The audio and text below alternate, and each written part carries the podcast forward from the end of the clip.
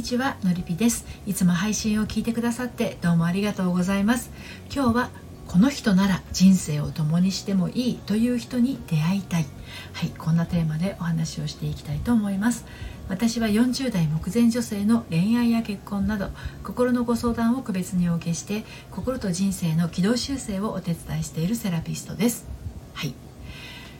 結婚したいわけじゃないけれど自分に優しい家族が欲しいなんて感じることがあるんです。これは生まれ育った環境によるものかもしれないけれど。うん。会いたいな。一緒にいたいなという相手が欲しいというあなたへのメッセージになります。ある婚活中のねご相談者様の中にはこんな風におっしゃる方はとても多いんですよ。この人なら人生を共にしてもいい。はい。あなたはいかがでしょうかね。40代女性の A さんもそんな気持ちを持っていたんですけれど現実では特に今すぐに結婚したいと強く望んでいるわけではありませんでした。というのも A さんの場合その気持ちを持ってしまうこと自体心の片隅ではいけないことと捉えてしまっていたからなんですね A さんのリアルな日常生活はこんな感じでした仕事はそんなにうまくいっていないしひっそりと長長く付き合っている相手には冷えた関係とはいえ妻子がいるし自分は実家暮らしで年老いていく父母が心配で仕方がない、ね、こんな風な状態だったんで自分が心から望んでいることを素直に行動に移したらダメ。そんな風に自分でストッパーをかけているようだったんです。でも今のままでは自分で自分の価値をどんどん下げてしまっているようで苦しくなるんです。自分以外の人の気持ちばかりを尊重し続けてきてこれからもそうなのかと思うと心の奥でそれに抵抗する本当の自分の声が聞こえてくるようなんです、はい、今日もね3つに分けてお話をしていきたいと思います。1つ目が私の人生を託せるかどうか。そして2つ目に行く道は1つ2つそして最後に人生を共に。はいこんな感じで進めていきたいと思います。そして今日の内容は私の公式サイトのコラムでも綴っていますので読んでみたいなというあなたはこのスタンド FM 配信の概要欄のリンクから読んでみてください。では早速1つ目の私の人生を託せるかどうか。ということについてお話入っていきたいと思います、はい、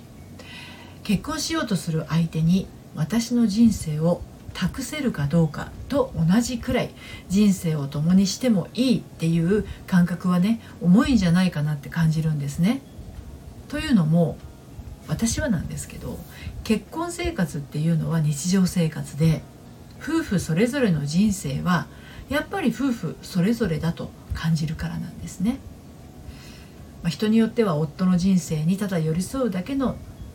人生っていう人もあるんでしょうけれども、まあ、それさえ妻は自分の意思で人生をね歩いていると思うからなんですね。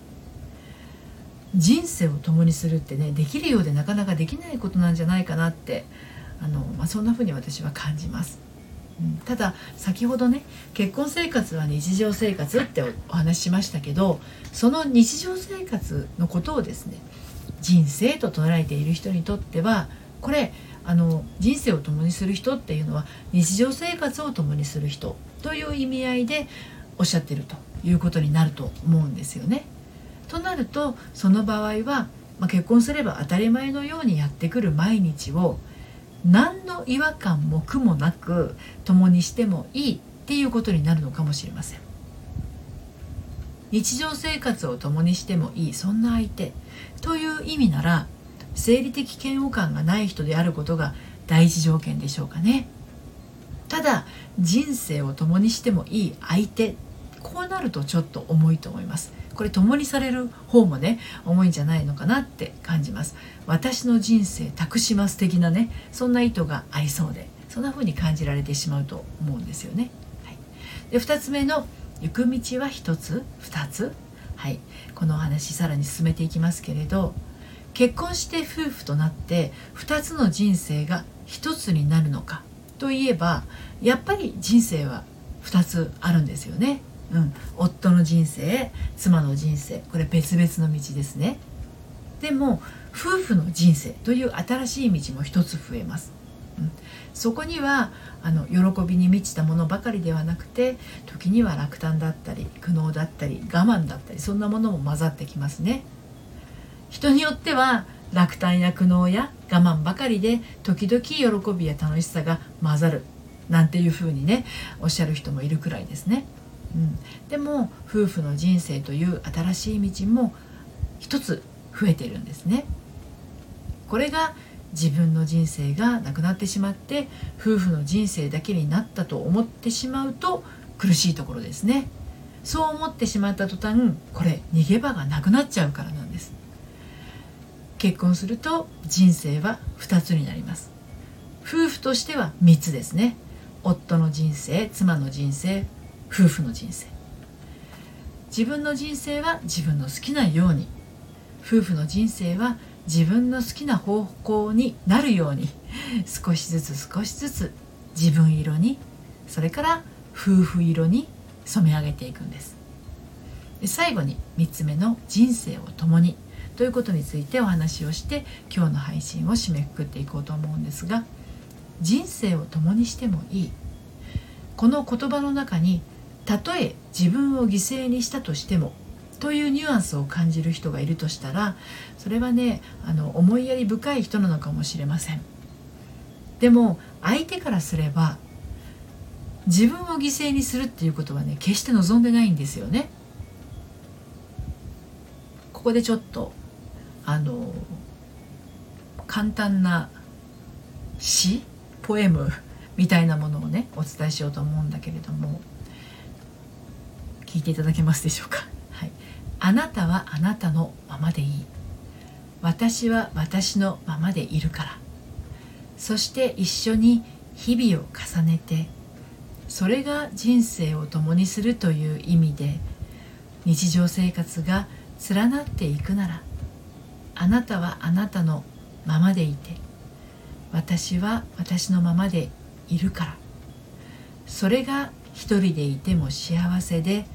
二人でいるともっと幸せになる。ね。これはあのこの配信用の記事を書いていたらねふっと浮かんできたものなんですけれどもお互いに相手の命の重みを感じてお互いに相手の心を尊重して時々怒って喧嘩して時々泣いたり沈んだりね、そうして気づけばいるのが普通の関係になれたらそれが人生を共にしたなっていう自分の最後の時の一言になるのかもなんてねそんな風に思います、